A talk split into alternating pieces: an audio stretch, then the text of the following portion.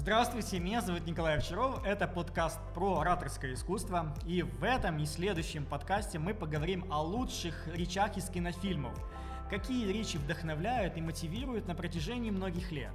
О лучшем из кино слушайте дальше. Чем речь в кино отличается от живой речи? кино речь обретает художественную форму за счет э, ракурсов камеры, за счет монтажа, за счет выразительности актеров, костюмов, локаций, света, музыки. Все это позволяет авторам создать эмоциональное видео. Видео, которое вдохновляет. Живые же речи, они, если максимально подготовленные и продуманные, а также произнесенные в нужном месте, в нужное время, тоже может, могут вызвать подобный эффект. Поэтому наша задача понять, какие речи лучше, почему и чему они нас могут научить. В этом выпуске я хочу поговорить с вами о речах из мотивационных, э, красивых, таких вдохновляющих фильмов. И начнем мы с фильма про Стива Джобса, который называется «Стив Джобс и империя соблазна». Это фильм 2013 года.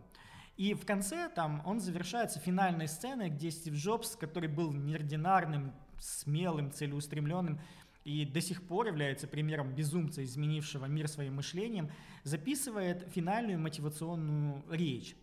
Кстати, текст вот этой речи, он вполне реальный, и речь такая была, и она использовалась в рекламной кампании Apple под названием Think Different, то есть «Думай иначе».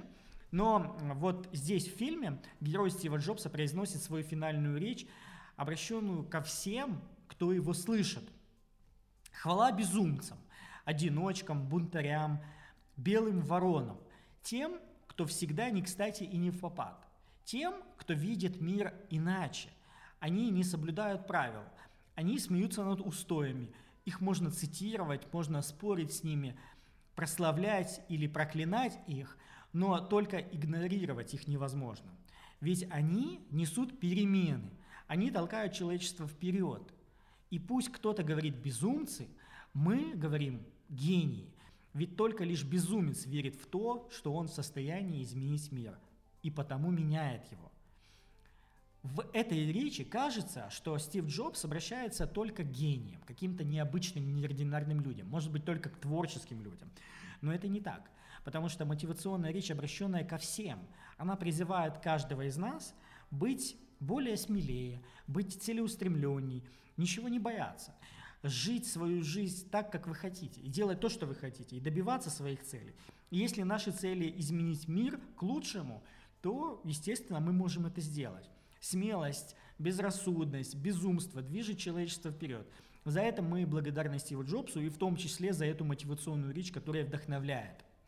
Еще один фильм, который тоже имеет такую мотивационную, такую финальную ноту, она очень короткая и состоит всего из трех вопросов. Однако сам фильм, он вдохновляющий и мотивационный. Фильм называется «Мирный воин», и он основан на реальных событиях. Снят по автобиографической э, книге Дэна Милмена «Путь мирного воина». Это реальная история про реального спортсмена, который получил травму и не смог дальше развиваться в своей Э, спортивной карьере, но тем не менее не сдался, продолжил э, работать над собой и в итоге стал чемпионом. Здесь, в конце этого фильма, в финальной сцене, когда герой после тренировок, вот после этой травмы, должен сделать финальный трюк, он задает внутренним голосом всего, всего три вопроса. Фильм про мотивацию и вдохновение, поэтому здесь вот в самом финале, когда он должен был этот трюк сделать, он задал себе такие вопросы. Где ты? Он спросил. Здесь. Ответ внутренним голосом. Какое время? Сейчас. И кто ты? Этот момент. То есть сегодня понятие «быть в этом моменте», «быть собой», стремиться к своей цели является одной из самых важных в жизни. Поэтому так важно понимать, что все в наших силах, кто бы что ни говорил. Главное, что мы говорим, и то, что мы делаем. Вот это то, что объединяет вот эти два фильма. Дальше я хочу рассказать вам про фильм «Адвокат дьявола», который я считаю одним из самых лучших вот, в 20 веке. Там главную роль сыграл Киану Ривз и Аль Пачино в главных ролях. И сквозь э, весь 20 век проходит такая, такая ниточка мистики, такой мистический такой 20 век. Поэтому этот фильм наполнен сквозь этой мистической такой атмосферой и заинтересовывает. Но самое интересное, кроме гениальной игры актеров, это чем интересна речь в самом конце. Там происходит диалог между адвокатом и дьяволом. А дьявол — это Аль Пачино, это отец, а адвокат — это сын. То есть между отцом и сыном происходит диалог. Сын подходит к отцу с вопросами, что случилось с его женой, с его жизнью. Э, жена недавно, внезапно погибла, но отец отвечает сразу же метафорическим сравнением. Вот что интересно в этих в речах, которые в фильмах используют, очень часто используют прием метафорического сравнения. Он вызывает образное мышление, вызывает больше такую эмоциональную реакцию, а также завоевывает еще воображение, внимание. Интересно слушать. Сразу же две метафоры приводит дьявол. Он говорит, это как с крыльями бабочек. Только я их коснусь, и они уже не могут оторваться от земли. И еще одну фразу он говорит, нет, я расставляю декорации, а за ниточки дергаешь ты сам. Что, конечно, не по-настоящему, а только лишь метафорическое сравнение. На вопрос «кто ты?» дьявол обращается уже к культурным догмам, что также вызывает доверие к происходящему и усиливает правдоподобность, потому что культурный бэкграунд, он у всех нас одинаковый. И его ответ простой. Исходя из этих культурных и литературных догм, дьявол отвечает, что у него много имен, на что сын с первого раза угадывает, кто он. После этого дьявол обращается с привеличи... к приему преувеличения тезиса. Лучше, чем то, что я могу тебе дать, ты нигде никогда не найдешь. И снова прием обращения внимания на важность заявления и метафора. Определенно, он говорит, тщеславие – мой самый любимый из грехов – он так фундаментален. Себялюбие – это естественный наркотик. И еще одна метафора. Чувство вины – это все равно, что мешок тяжелых кирпичей. Да сбрось-ка их, он просит его, или для кого ты тянешь эти все кирпичи. Далее произошла э, история про Бога с приемом преувеличения событий в прошлом. Он говорит, что Бог дает человеку инстинкт, дарит э, этот экстраординарный подарок, а потом ради развлечения для своего ролика космических трюков устанавливает противоположные правила игры. Это самый жестокий розыгрыш за все минувшие, минувшие века. Это и есть вот этот вот прием преувеличения тезиса. И в завершении диалога непрямой призыв к действию с приемом объединения с аудиторией.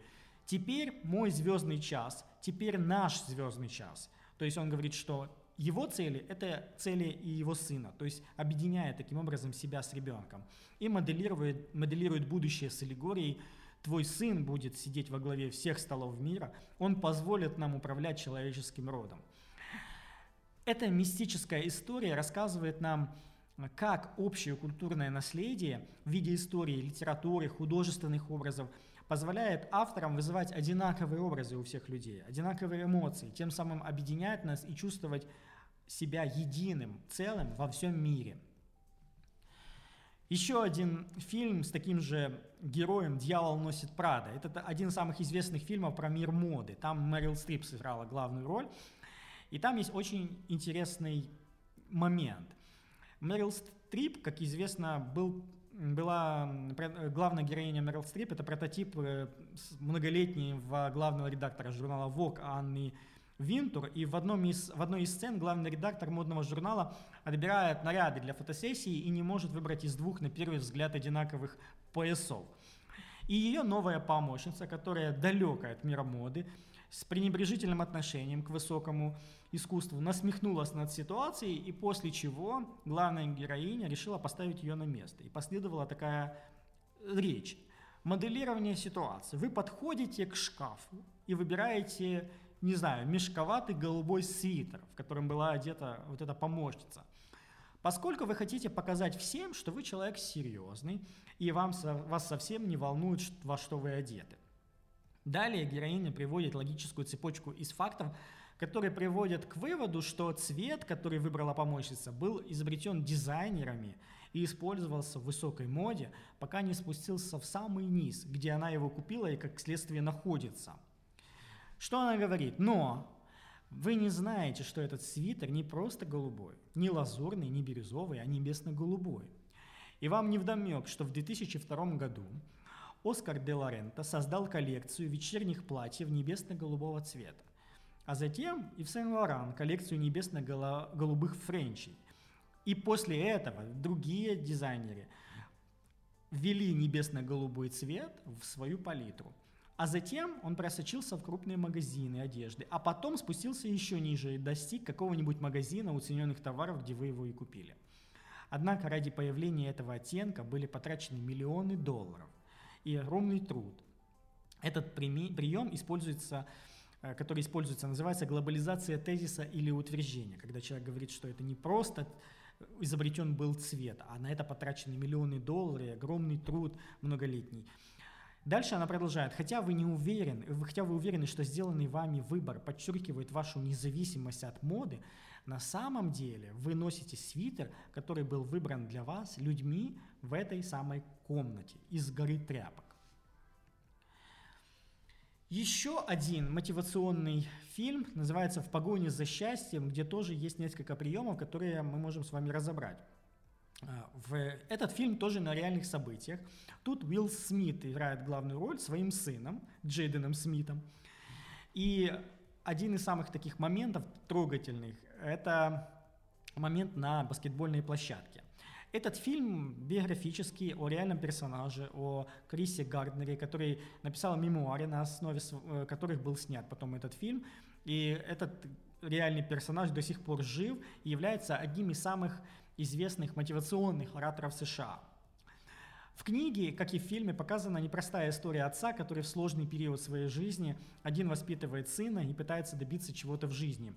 И вот наступает момент, когда они играют на баскетбольной площадке, и у сына не выходит э, попасть мячом в корзину. Тогда отец говорит, что у него никогда не получалось играть в баскетбол, и, скорее всего, у сына тоже никогда не выйдет, и предлагает ему сдаться. Но сын соглашается – говорит, окей, у меня не получится. На что отец решил кое-что ему сказать.